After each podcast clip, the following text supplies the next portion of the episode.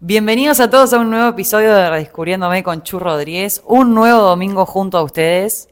¿Cómo andan? ¿Cómo pasaron estos días? Yo estoy muy contenta. Hoy voy a hacer el episodio con una persona muy especial, una psicóloga que conocí gracias a las redes, que nos hicimos recontra amigas en poquitito tiempo y vamos a hacer este episodio juntas. Cami Suárez, bienvenida a Redescubriéndome con Chu Rodríguez. Contanos, ¿qué haces? ¿Cómo es tu Instagram? ¿Cómo estás? Bueno, Primero que nada, gracias por la invitación, por estar acá, que estamos eh, en mi casa, en Montevideo. Este, justo te agarré en una avenida Uruguay. Nada, para mí un, placer. Eh, con Morita, está Morita sentada en su sillón. Ahora voy a sacar una foto porque es buenísima la imagen. o sea, qué placer, qué honor, porque aparte de ella nos escucha, sí, sí, por supuesto. Este, no, estoy, estoy contenta, estoy copada. Eh, bueno, vos me escribiste bien, soy psicóloga, eso es lo que hago. Eh, a mí me gusta más describirme desde lo que soy. Soy eh, mujer, soy emprendedora, soy curiosa, soy un poco inquieta.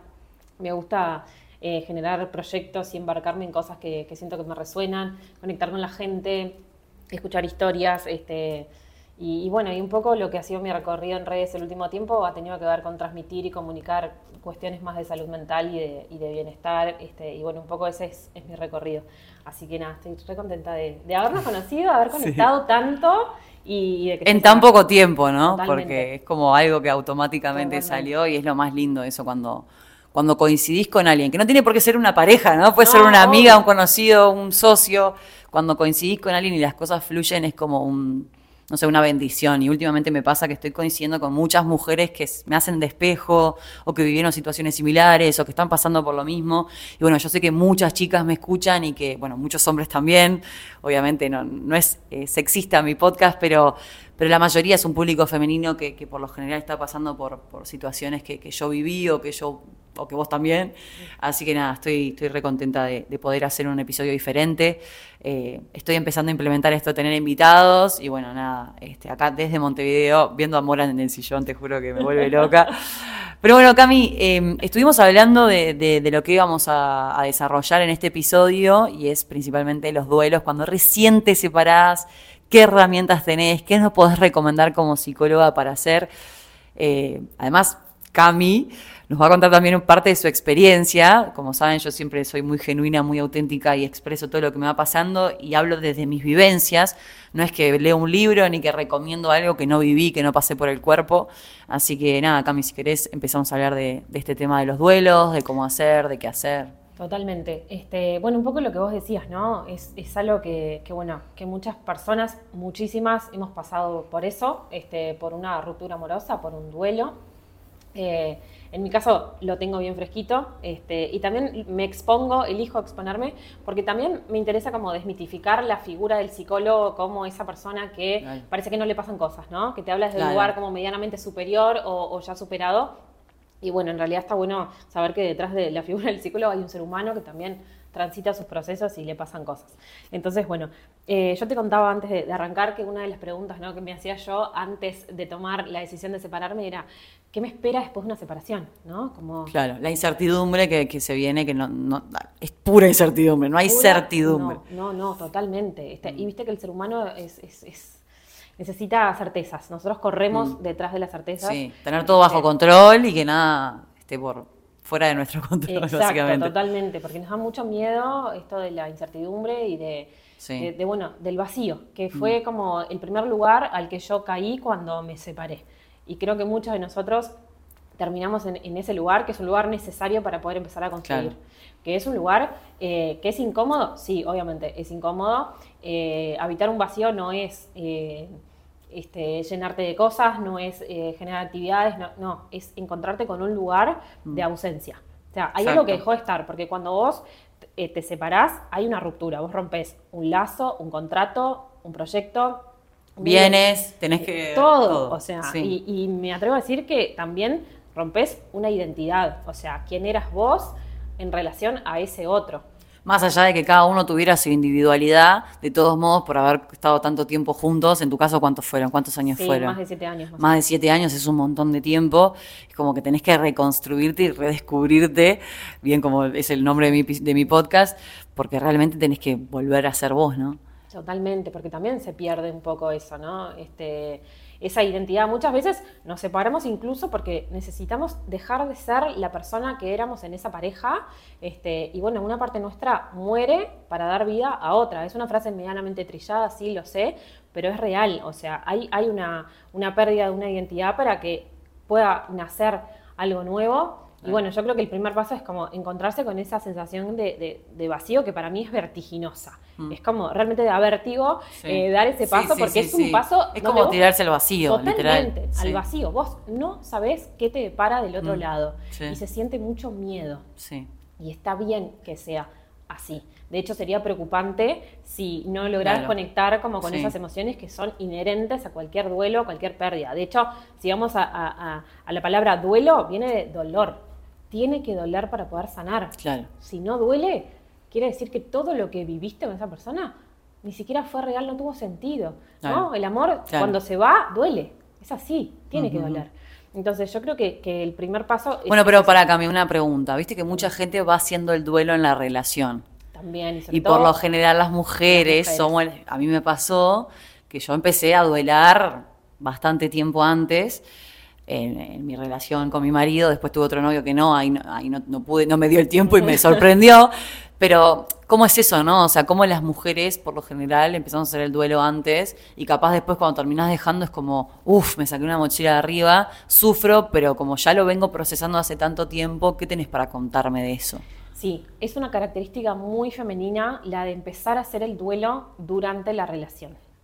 No quiere decir que todas las mujeres lo hagamos así, no, no, no quiere decir que los hombres no lo hagan, pero por lo general eh, la mujer tiende como a empezar a darse cuenta de ciertas cosas estando en relación y ya empieza a duelar desde antes de tomar la, la decisión de separarse.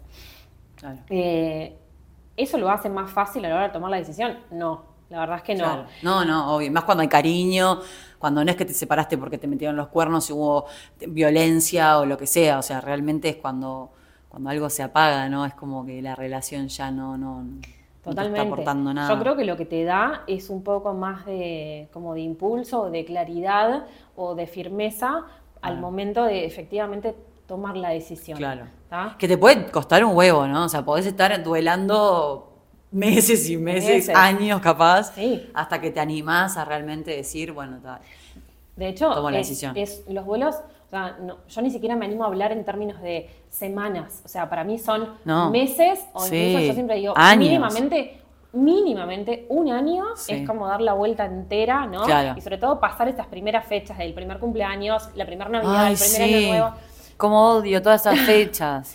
Claro. sí, todo eso es como... Le escribo por el cumpleaños, no le escribo por el cumpleaños, ¿qué hago? Le escribo a mi suegra que es como que, ay, es esa transición que yo la viví hace un montón y al principio me recostaba, hasta extrañaba a sus sobrinos, que yo no tenía sobrinos, entonces tampoco tengo todavía, o sea, pero en el momento era como que pasaron a ser mi familia y nada, es difícil, ¿no? Separarse de toda su familia, todo el sistema que se forma en torno a ese vínculo que, es duro. Es muy difícil, porque es esto que yo te decía, ¿no? Uno no se separa solamente de la persona. Te separás como de la familia, del entorno, de las actividades que hacen juntos, de los viajes que planificaron, del proyecto de vida que tenían, o sea, de la mujer que eras este, al lado de, mm. este, te separás como de una estructura, realmente. Por eso el nivel como de, de, de esa estructuración es tan grande. Claro y hay que empezar de nuevo de cero. O sea, es como volver a armar un puzzle, pero esta vez un puzzle que sea más armónico con lo que vos estás necesitando en este momento. Claro, pero a veces es difícil saber qué es lo que estás necesitando porque sentís dolor, te sentís solo, te sentís desfasado del resto de tus amigos. Nosotras las dos tenemos más de 30 y es como, bueno, ya estamos en una etapa donde la presión social, el reloj biológico, ¿no? O sea, no es tan fácil separarse a esta edad 28, 29, 30, 31, lo que sea, que separarse capaz a los 20, 25, que bueno, es diferente, ¿no? O sea, hay una presión extra, no sé qué tenés para decir de eso, pero eh, ¿cómo lo ves? Porque yo creo que la presión es real y en algún momento la sentí, pero hoy en día es como que me chupa un huevo lo que la gente piense. Pero en un momento me costó y me pesó. Pero hice todo un proceso donde hoy en día me venís a preguntar si tengo novio o no tengo novio, si tengo la vara demasiado alta, si tengo que bajar las expectativas porque me voy a quedar sola el resto de mi vida, porque me han dicho de todo. Y la verdad que no me mueve un pelo lo que me digan. Pero bueno, en el inconsciente algo te queda y es tipo, che, ¿tendré algún problema? Que hace cinco años o no sé cuánto tiempo que estoy soltera, hay gente que me escribe y me dice, estoy hace siete, estoy hace nueve, nunca tuve pareja, porque puede pasar. Puede pasar, obvio. O, no sé, ¿qué, me puedes decir con respecto a eso? Bueno, primero que nada, sí, cuando, cuando recién te separás, o sea, la, la primera como sensación que aparece es la de como de sentirte abrumado o abrumada te abruman un montón de cosas que pasan. Y sobre todo cuando tenés que resolver, cuando te toca resolver cuestiones como, bueno, ¿qué hago con la casa, con los bienes, con esto, con aquello? ¿Dónde vivo? ¿Qué hago? ¿Me mudo? ¿No me mudo? ¿Se va él? ¿Me voy yo? Bueno, hay un montón de cosas por resolver, eh, prácticas, este, de logística, de un montón de cosas. Y después viene toda esta parte que vos decís, ¿no? Como, bueno, ¿y ahora qué? ¿Qué hago? ¿Hacia dónde voy? Entonces, ahí para mí lo más importante es dar tiempo que es algo que hoy en día es hiper mega difícil dar tiempo, porque vivimos en una sociedad que nos, nos aplaude todo el tiempo, ¿no? Cuanto más hacemos, somos este, más, más productivos y mm. más este, valiosos. Eh, y un poco el otro día, este, en un programa que estaba, hablaba de esto de el bienestar, eh, rosa casi el bien hacer hoy en día, ¿no? Parece que cuanto más hacemos, más hacemos, más hacemos, este, nuestro valor aumenta, aumenta, aumenta. Entonces, eh, primero esto de darnos tiempo, porque lo que yo te decía recién, cuando nosotros nos apuramos por transitar ciertas etapas o lo que sea, esos procesos quedan abiertos. Entonces, cuando una herida queda abierta, eh, duele, sigue doliendo a lo largo de los años, este, y es como, por ejemplo, eh, yo el otro día ponía el ejemplo, yo estaba cocinando, me corté el dedo, ¿y qué fue lo primero que atiné a hacer? Agarré una curita y me envolvió el dedo, porque la herida se la, hay que taparla, ¿no? Entonces, eso también... Ay, Morita, ¿no te gustó este qué bien. bueno, bienvenida, Morita, bienvenida. la fiesta y quiere participar del podcast. No, está muy bien. Sí, claro. Ay, gorda, es que hay un perro que está acá a la vuelta que la está volviendo loca. Bueno, seguimos con la curita. Este, no, y bueno, lo usaba como, como paralelismo para decir esto, ¿no? Como estamos muy acostumbrados a, tapar las heridas. Así, como yo agarré la curita en automático y dije, ta, me pongo para que no, la herida no se me siga abriendo o lo que sea, también lo hacemos con las heridas emocionales. Eh, tendemos a, es inherente al ser humano, a buscar tapones, digamos, para esa herida, ¿no? Claro, como parches, todo el tiempo, todo emparchado. a mí me pasó cuando me separé, estaba toda emparchada y nada, era como horrible. Me daba cuenta que no tenía nada, nada resuelto. Aparte es agotador. Sí, un desgaste energético. sí, sí, sí, todo te resulta un desgaste energético tremendo. Porque tenés que hacer un esfuerzo psíquico para sostener cosas cuando estás atravesando un momento en donde no te queda energía para sostener esas cosas. La mm. única energía que tenés disponible debería ser usada para sostenerte a vos, para volver a, conocerte, para reconectar contigo, para recobrar una vitalidad que perdiste y como decíamos recién, ¿no? Estás emprendiendo una identidad nueva. Bueno, tenés que tener tiempo para conocerte de nuevo en este nuevo rol, o sea, en esta fase distinta que estás transitando. El otro día yo escuchaba una charla este, y esta persona que hablaba decía algo así como, qué bueno sería que cada tanto, sobre todo mm. después de una ruptura, eh, podamos declararnos en huelga afectiva.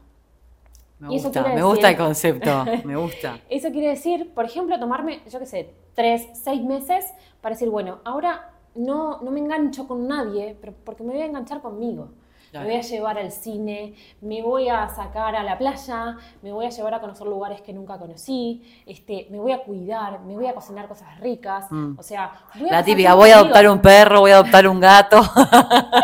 claro, bueno, ahí están como todos estos planes que son también, como conocerte a vos y, tener tiempo para vos. Soy está muy consciente que esto que digo es un huevo, es muy difícil. y también lo digo porque lo estoy transitando y hay momentos en los que digo, ¿qué hago conmigo? Claro. ¿No? Eh, mm. ¿Qué hago conmigo?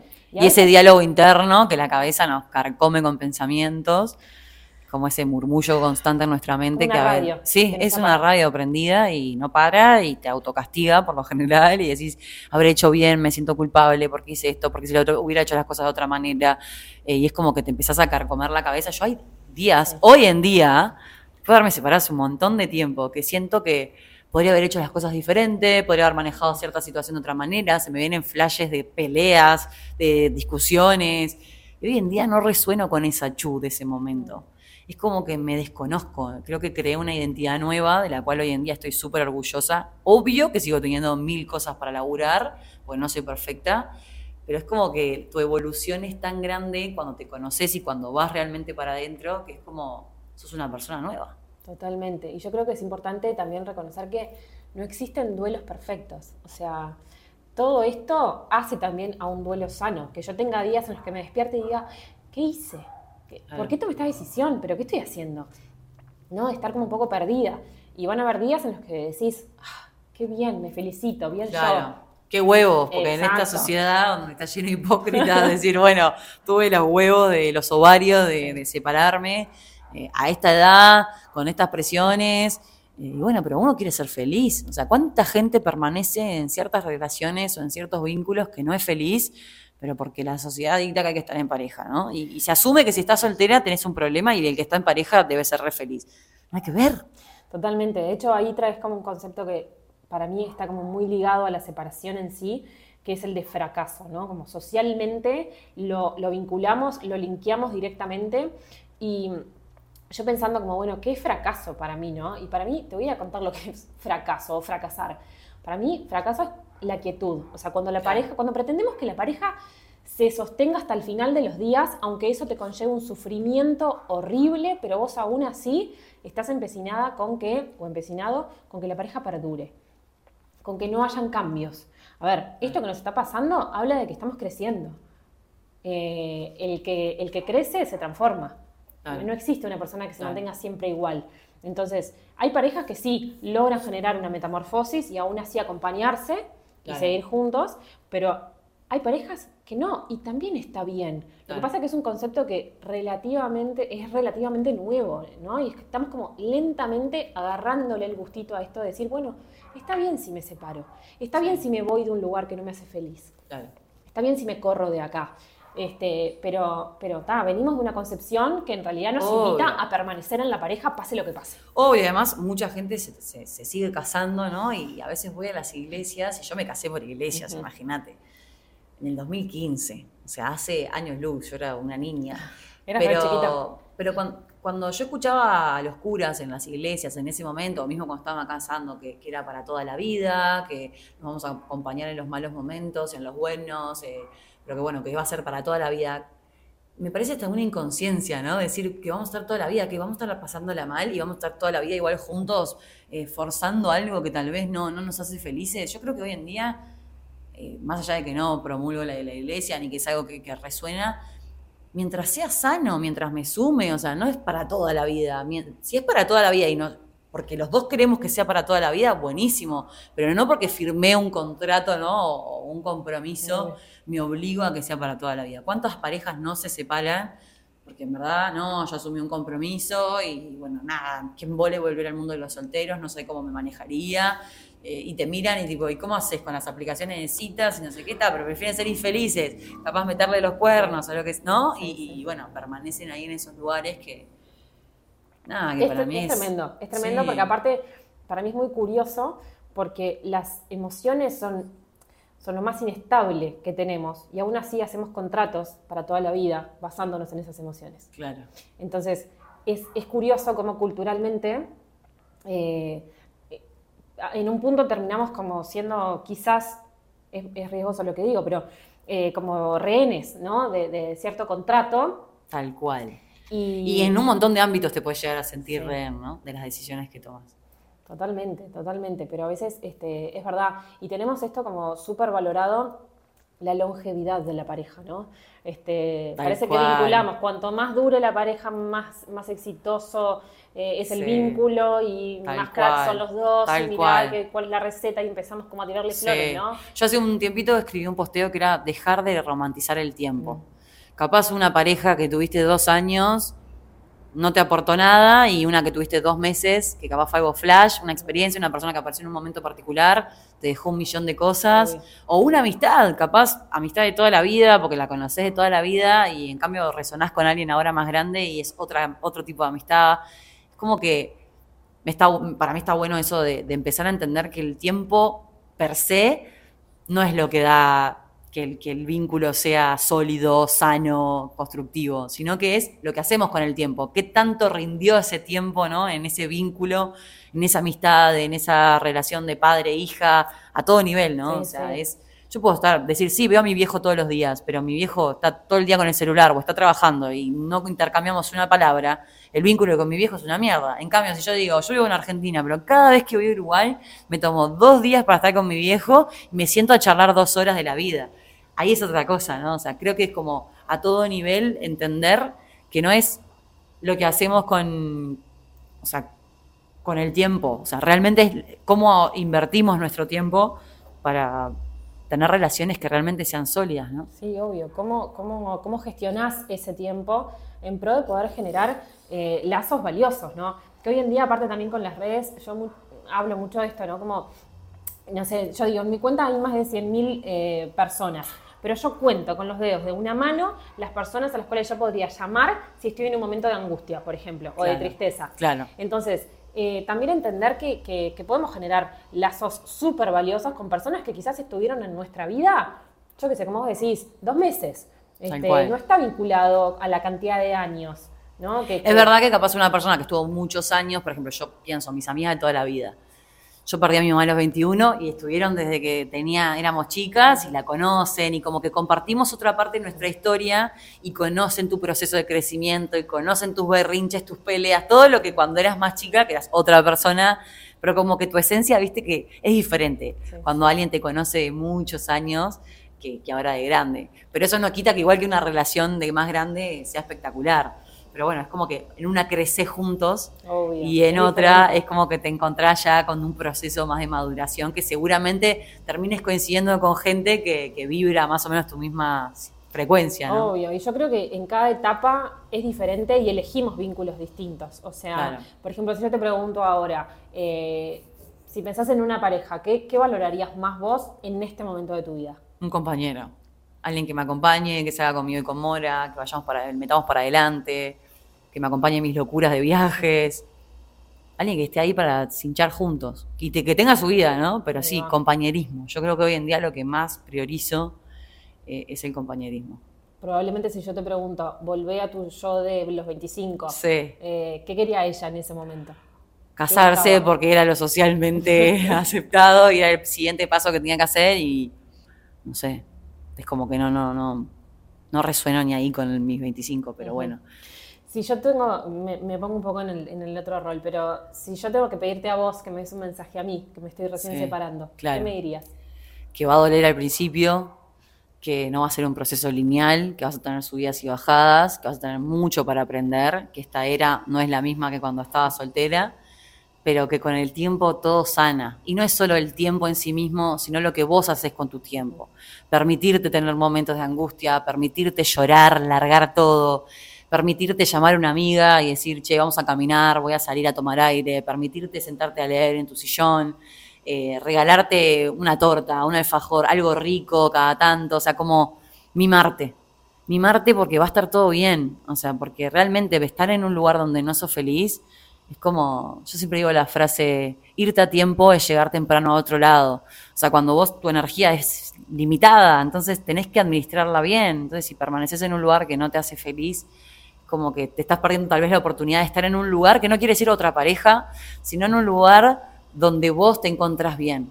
Que el proceso va a ser súper doloroso, Cami, desde ya. O sea, olvídate. lo, tengo, clarísimo y, y, sos psicóloga, o sea, lo tenés más que claro. Pero una cosa es ser psicóloga y tener un paciente, me imagino, yo no soy psicóloga, yo estoy por la certificación de coach ontológico, ah. que es diferente, pero bueno, eh, entiendo que hay una gran diferencia entre entre vivirlo y en contarlo y aconsejarlo, sino pasarlo por el cuerpo. Yo siempre digo que todas las experiencias y por eso todo mi contenido es en base a mis reflexiones, no puedo hablar de cosas que no me pasan. Mucha gente me dice, habla para los, eh, no sé, la comunidad LGTB, no sé qué. Y digo, es que no soy, no sé cómo es. Hablale a las parejas heterosexuales, habla a la gente que tiene hijos. ¿Cómo voy a hablar a alguien que tiene hijos si yo no tengo hijos? ¿De qué te voy a hablar si yo no sé? O sea, es como que es muy difícil para mí eh, hablarte de temas que no... Sí, una experiencia que no Exacto, exacto, o sea, no puedo. Entonces, el que me escucha sabe que hablo desde mis 33 años de vida y experiencias y reflexiones. Hay gente que le puede parecer pocos años, hay gente que le puede parecer un montón. Yo te digo que desde ya es un montón. Y, y nada, o sea, para cerrar el consejo es paciencia.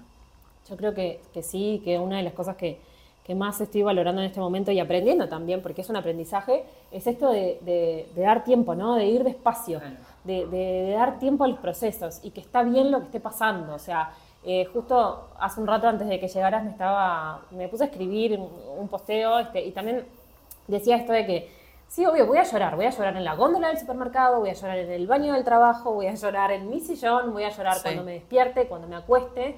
Voy a duelar, porque eso es el duelo, o sea, va a doler. Este, y también, hay algo que, que, digo siempre, si a mí me piden que hable de amor, voy a hablar de mis amigas. Porque ah, me parece un pilar, pero... Me encanta lo que decís me parece un pilar, o sea, fundamental y soy una, me siento una privilegiada realmente. Este, si hay algo que hice bien en la vida fue elegir a mis amigas este, y creo que, que, que está bueno dejarse sostener, sobre todo en estos momentos, este, por las amigas, ¿no? las hermanas de la vida. Que sí, yo, por ejemplo, hoy le tuve que pedir plata prestada a una para pagarle a otra, y no sé qué, es como que digo qué placer tener la confianza de decirle, che, amiga, me quedé sin un peso, me podés prestar que el mes que viene te pago cuando cobre, pago, boluda, tengo que cobrar, no sé qué. Es como que, no sé, es una boludez, pero el hecho de ya poderle pedir a alguien algo, el hecho de pedir, el hecho de que estén ahí, el hecho de que sean incondicionales, porque yo a veces tengo como sentimientos encontrados con la incondicionalidad. Sí, yo también. Es como que no me parece que sea sano que alguien sea incondicional, porque es como que lo das por sentado, pero te juro que tengo amigas que son incondicionales y también es como que me ponen la banda re alta, porque digo, ¿por qué me voy a conformar de estar con alguien si en verdad yo, no sé, tipo, veo a mis amigas y son las culpables de lo, por qué pretendo estar con alguien que me haga bien? Me inyectan energía, me acompañan, eh, se preocupan, se ocupan, están respetando mis tiempos, mis procesos. Ya ni me preguntan si salgo con alguien, si no salgo con alguien. Es como que ellas confían en que yo lo voy a compartir, pero creo que ellas son las culpables de, de, de todo. culpar a las amigas, sí, sí, sí. y sí, porque son tan buenas, son tan buenas compañeras, porque son compañeras, que vos decís, ¿por qué me voy a conformar con menos? Y también son culpables los novios o los maridos de mis amigas, porque yo veo cómo las tratan. No todos son iguales, obvio, pero me pasó hace poco que me fui a Brasil a Pipa de vacaciones y me quedé en la casa de una amiga. Y claro, le digo, boluda, ¿cómo me voy a conformar con menos? Mira cómo te trata tu novio, mira la relación de equipo que tienen, mira cómo resuelven todo. ¿Te molesta algo? Se lo decís. Eh, él también, o sea, ¿por qué me tengo que conformar con algo que sea menos que eso? Que es lo que yo aspiro. Y me dice, no, obvio, no te conformes. pero eso está buenísimo, porque también es como un aprendizaje para vos de ver algo y decir, che, esto está buenísimo, yo lo quiero, esto también. Exacto. ¿no? Como vas recogiendo aprendizajes por el camino y vas armando como tu propio mapa. Obvio. Y además, o sea, ves cómo los dos ceden cómo construyen, cómo igual mantienen su individualidad, pero a la vez, y, lo lindo que es cuando un vínculo se, forja de más grande, que ya tenés un montón de procesos y aprendizajes, que bueno, también lo hace más difícil, ¿no? Cuando no tenés... Sí, obvio. Nada. Obvio. Es como que es más difícil porque como las viviste todas y como estás recontra quemado con leche, yo siempre digo esa frase, ¿no? El que ve una vaca llora, así que estás tan quemado que que la ves y llorás, entonces es como que ya entras con miedo a los vínculos, porque es como la crónica de la muerte anunciada, pensás que todos van a ser así, entonces a veces el miedo como que te paraliza y no te permite disfrutar, y bueno, es tipo, pará, relajá, ¿no? A mí me parece que está buenísimo ahí como identificar, ok, bueno, está, me está generando inseguridad, me está, porque nosotros crecemos a través de las personas, los vínculos vienen para espejarnos cosas, este, y, cada persona que entra a tu vida eh, te va a, a manifestar cierta herida o cierta, o sea, va a pasar eso. te despiertan cosas, este, algunas son para trabajar, otras son para atender, otras son para transitar. Pero bueno, va a pasar, el miedo va a estar, la inseguridad va a estar. Me parece importante como ser consciente de, ese es el primer paso. Claro. ¿No? Porque está. Este... Es generar conciencia de, cómo estás, cómo te sentís, eh, abrazarte. Yo me acuerdo que una amiga me decía, bueno, está capaz este es el momento de abrazarte como una bolita mm, y quedarte ahí, comerte un pote de helado, mirarte una película y llorar y llorar y llorar. Eh, y no me olvido más cuando me dijo, abrazate como una bolita mm, y quédate ahí abrazándote y acompañándote. Eh, porque es verdad, a veces no está esa amiga que está llamando, justo está de vacaciones, está trabajando, capaz te viene una crisis a las 3 de la mañana y dices, ¿qué hago? Y estás sola. Pero el día que te transformas en una buena compañía para vos misma, es como que todo se transforma. Y eso creo que es lo más lindo de todo mi proceso de estos años, es que logro sentirme acompañada aunque esté sola. Es como lo más lindo que te puede pasar. El día que encontrás compañía en vos, nunca más estás solo. Totalmente, creo que es, como saber, y no solo saber, porque no es tanto el, razonamiento, sino el, sentir en el cuerpo de que pase lo que pase, me tengo a mí. Claro. ¿No? Más allá de que sí, obvio, siempre hay alguien de la familia, las amigas, etcétera, pero saber que te tenés a vos, eso sí es incondicional. Tal cual. Es que solo, creo que si hablamos de incondicionalidad, el único vínculo incondicional real, 100% es el que tenemos con nosotros mismos, ¿no? Totalmente, totalmente, y es el que más tenemos que cuidar, este, y es el más difícil también por momentos, sobre todo cuando estamos con un otro, porque es mm. natural mm. que también ciertas cosas de nuestra esencia, de nuestra identidad cambien cuando nos encontramos con alguien.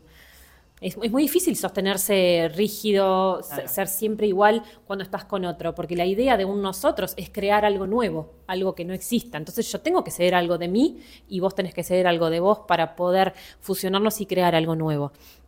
Este, pero hay partes nuestras que me parece que, siempre las tenemos que cuidar y revisar y por eso para mí es tan importante en esto que yo te decía de la pareja, ¿no? Eh, se requiere cierta revisión cada tanto. Está bueno sentarse y poner sobre la mesa y decir, che, vos me seguís eligiendo como hace tantos años atrás, yo te sigo enamorando, eh, necesitamos cambiar un poco de ambiente, necesitamos hacernos un viaje, ¿cómo venís? ¿Cómo estás? Contame, ¿no? Y, animarse a, preguntar y encontrarte con, la respuesta del otro y ver, y ver qué hacemos con eso. Este, y muchas veces por miedo no lo hacemos. Pero me parece que es un incentivo lindo y gracias por tu mensaje. Para mí es como súper alentador, más allá de que no es mi primera separación, pero sí al ser muy reciente, este, estoy nada, transitando por, por, etapas que son desafiantes, obviamente, este, y me parece como un lindo mensaje para, para ir cerrando, este de, bueno, de dar tiempo porque todo va a estar bien y hay heridas que realmente cicatrizan cuando les damos tiempo. Exacto. Porque si no es como que tenés la herida abierta y medio que la sellás y se vuelve a abrir y como que estás todo el tiempo ahí rasqueteando, hay que cerrarla, que nunca sabes exactamente igual, ¿no? Cuando está realmente cerrada, porque yo sigo soñando cosas de hace mil años y me sigo encontrando con recuerdos y de repente tengo un flash de una pelea, un flash de una conversación y es como que nada, también perdonarte por esas versiones pasasadas que tal vez manejaron las cosas de una manera que hoy te parece aberrante cómo lo manejabas. Totalmente. Te da vergüenza ajena. no puedo creer cómo reaccionaba, qué inmadura, qué anormal. Me ha pasado de decir, ah, ¿quién era? Era un monstruo. O sea, digo, señora, ¿qué hacía? Y bueno, nada, un aplauso, un besito y nos vemos en Disney. O sea, esas versiones tuyas anteriores no son un castigo y, no están con vos hoy en día y ya no te identifican, ¿no? Es como... Y, no, y aprendiste de ellas, o sea, sos la mujer que sos hoy gracias a que estás compuesta por esas versiones y que te fuiste actualizando. O sea, yo siempre digo, todo ser humano se va actualizando. Obviamente, no nos actualizamos tan rápido como el sistema operativo del celular. Iba a decir, cómo actualizar el sistema operativo del celular. Obviamente, eso también requiere tiempo. Este, pero está bueno amigarse con las versiones nuestras que quizás no fueron tan asertivas, que quizás lastimaron a otros. Este, todos tenemos esas versiones adentro. Y también entender que todas las personas que pasan por tu vida em, van a dejar algo y, y, van a dejar una huella. O sea, estamos compuestos compuestas por huellas. Y eso nos va a acompañar siempre, incluso las heridas, o sea, una vez que sanan queda la cicatriz. Y esa cicatriz tiene una historia. Y me parece que hay que llevarla con orgullo. Me encanta, Cami, me encantó ese concepto de, cicatriz y de, realmente ser consciente. Eh, y nada, Cami, ¿qué me puedes decir así vos desde la psicología? Para todos los que nos escuchan y capaz están pasando por un duelo, tal vez no de una pareja de muchos años, sino de, no sé, un amigo con derechos, un chongo, alguien, un casi algo, alguien que vos creías que podía llegar a pasar algo y no pasa en esta era, que bueno, bienvenida a esta era, porque la verdad que es re complicada y es como que a veces no logro entender cómo hay tanta falsa, eh, falsa, falta de responsabilidad afectiva, cómo nos da miedo mirarnos a la cara y decirnos las cosas. Eh, los chateadores adictos, ¿no? Que tipo prefieren chatear en vez de decir, che, vamos a vernos cara a cara. Eh, no sé, ¿qué nos puedes decir de, esto desde la perspectiva de la psicología como para... A mí lo que más me, nace en este momento es, transmitir la importancia de la autenticidad. Eh, la autenticidad es algo que se siente en el cuerpo, no es algo que está en el plano racional. Pero para poder sentir el cuerpo hay que frenar, hay que parar. Entonces, si yo estoy en la máquina todo el día y me pongo actividades y actividades y actividades y laburo como una loca, o me voy de viaje o me pongo planes o lo que sea, no voy a encontrar ese lugar interno mío, al que yo le llamo lugar seguro, para poder identificar cuáles son mis necesidades, a dónde quiero ir, esto me resuena o no me resuena, para poder elegir con libertad y también para poder ser sana o sano para mí y para los que me rodean. Entonces, me parece que en una era en donde se nos incentiva todo el tiempo a estar afuera, porque el celular es un distractor, porque las pantallas son distractores, porque en realidad tenemos muchos elementos distractores, eh, me parece una linda invitación ir hacia adentro y conectar de nuevo con esa autenticidad, que es esa voz interna tuya que te dice, hey, esto no, no es por acá, esto qué bueno que se siente.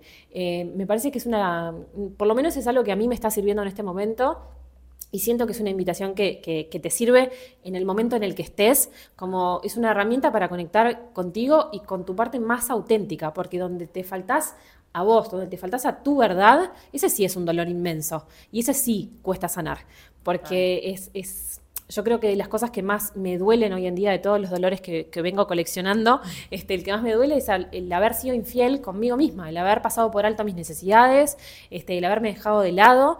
Entonces creo que, pasar por un proceso de realmente honrar tu autenticidad es necesario, estés en la etapa que estés.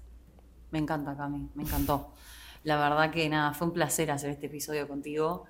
Eh, me encantó esto de la autenticidad porque además es lo que yo vengo fomentando hace un montón de tiempo, desde que arranqué con las redes, tratar de mostrarme siempre auténtica, vulnerable, genuina, o sea, somos como somos, nadie tiene la receta perfecta. Totalmente. Todos somos humanos, ya sea psicólogo, psiquiatra, coach, estamos todos aprendiendo, esto es un día a día, no hay que castigarse, ¿no? los procesos llevan tiempo algunos capaz le llevan meses, otros años, o sea, no, no es lineal, ¿no? Obvio. Y bueno, siempre saber que hay que, si es necesario acudir con un profesional, yo hago terapia, o sea, para mí es lo máximo, eh, lo recontra recomiendo, eh, ahora me estoy por certificar en coach ontológico, como que tengo un montón de herramientas y sin embargo hay momentos que flaqueo. Sí, por supuesto, pero yo también, o sea, a veces todas las herramientas que tenés, este, cuando estás sola contigo y tus dolores, a veces no hay herramienta que te salve y sos vos haciéndote un rollito y llorando y listo, y nada más.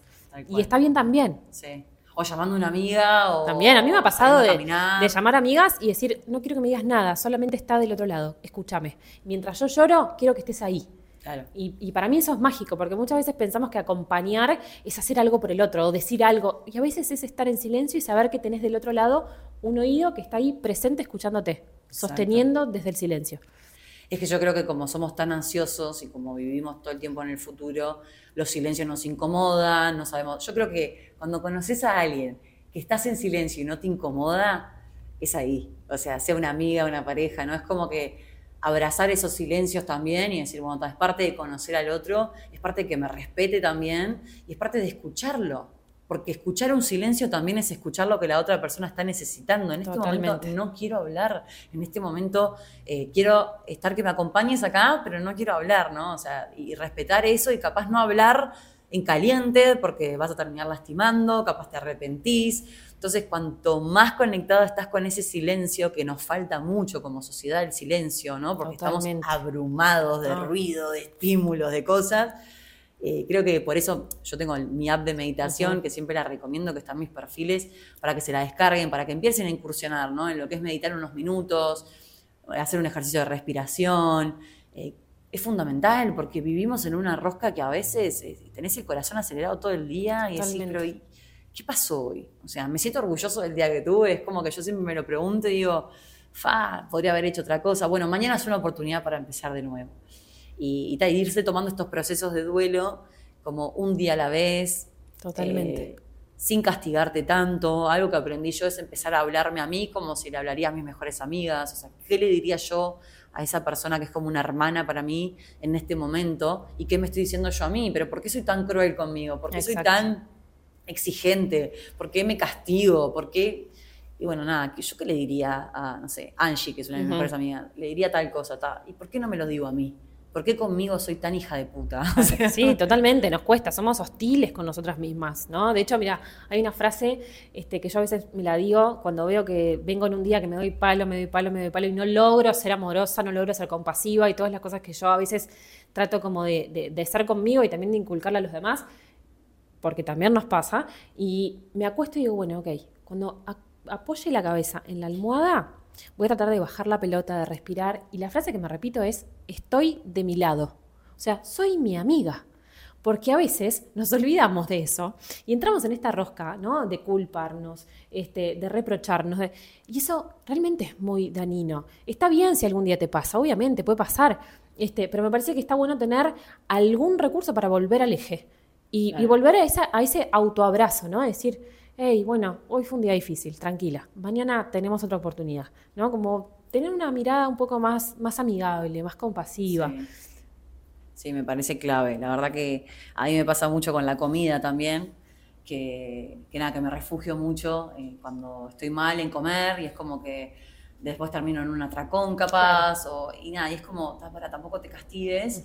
Eh, pero está feo el diálogo que tengo, porque es como que me decepciono de mí misma y nada, es como tantos temas ahí para hablar. Sí, totalmente. Pero, pero nada, perdonarme. O sea, creo que ahí está la base, ¿no? Como soy mi amiga, soy mi aliada, me elijo, la cagué, bueno, mañana es un nuevo día para empezar, ¿no? y pensar que cada día es una nueva oportunidad y bueno, puede sonar muy holístico lo que digo, pero es verdad. Pero es verdad, y yo creo que uno de los mayores aprendizajes de la vida adulta es este, entender que, también la felicidad como, como concepto, digo, integral, no es perfecta. O sea, no existe nada perfecto. La vas a cagar, eh, vas a venir en un proceso espectacular y de repente vas a, vas a patinar como la mejor, este, vas a tener días que te vas a tratar como una reina y vas a tener días en que vas a estar en el fondo del pozo. Este, eso va a pasar y está bien que así sea, es lo que vos me decías. Estos procesos, o sea, que es la vida en sí misma, no son lineales, porque no somos robots, somos seres humanos, estamos siendo. Entonces está bien que hayan olas y que a veces estemos arriba, a veces abajo y que hayan ondulaciones. Es la vida. Yo a veces me pienso cuando me revuelca la ola, y tengo un episodio que se llama Cuando te revuelca la ola, siento que a veces la vida es como que me revuelca en una ola que no puedo salir, que no puedo ver, que no puedo respirar, pero créanme que se sale de esa ola. O sea, llega un punto que el agua se calma y que salís y empezás a ver todo con claridad. Entonces creo que ese es como el mensaje final, es la ola te va a revolcar, pero vas a poder salir de esa ola. El tema es, bueno, mantener la calma, no desesperarte, porque cuando la ola te está revolcando y te entras a desesperar, te empiezas a tragar agua, te empieza a faltar el aire, es peor. Entonces, paciencia, calma, autocompasión, ¿no? Eh, mimarte en esos momentos y decir, respirá, confía, porque creo que la palabra también es confiar un poco en los procesos y en, que la vida te va a poner en los lugares donde te tenga que poner, que te vas a cruzar con quien te tengas que cruzar y que vas a aprender las cosas que tengas que aprender, pero creo que, esa sensación, y me pasó hace poco en Pipa, una hora me revolcó, me hizo mierda, y yo decía, ¡qué cagazo! Y esa sensación de miedo creo que fue la sensación que tuve cuando recién me separé de decir, me estoy muriendo. Claro, totalmente. Y ahora, ¿no? ¿Qué hago? Sí, total. Pero es como también una como eh, la sensación de, entrega, de más allá de lo que esté pasando, me entrego. Si la ola me va a revolcar, ok, también me entrego. Claro, que me Claro, porque a veces cuando nos resistimos es peor. Este... Es que literal es tipo, me entrego, quedo en bolas, quedé en bolas, de se hecho, me todo el bikini, quedé esa mierda, toda la cabeza llena de arena, y es como lo más literal. Pero fíjate que si vos intentabas eh, luchar contra el mar, ibas a perder. exacto. Entonces, eso es lo que pasa cuando intentamos luchar con algo más grande que nosotros. Hay una frase que usamos mucho en psicología que es, em, lo que resiste, persiste. Eh, todo lo que intentamos rechazar, suprimir, vuelve con más fuerza.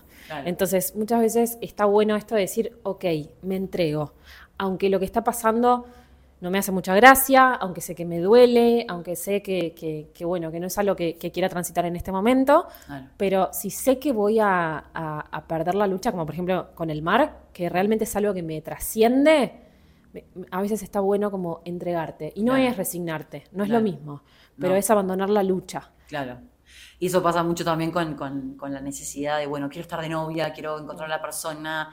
Y es como, bueno, está, soltá, boluda, porque, porque vos quieras y estés desesperada no va a llegar. ¿no? Obvio, ahí hay una pregunta que está buenísima que es, ok, está bueno que identifiques tu necesidad de estar de novia, pero ¿qué vas a hacer por mientras?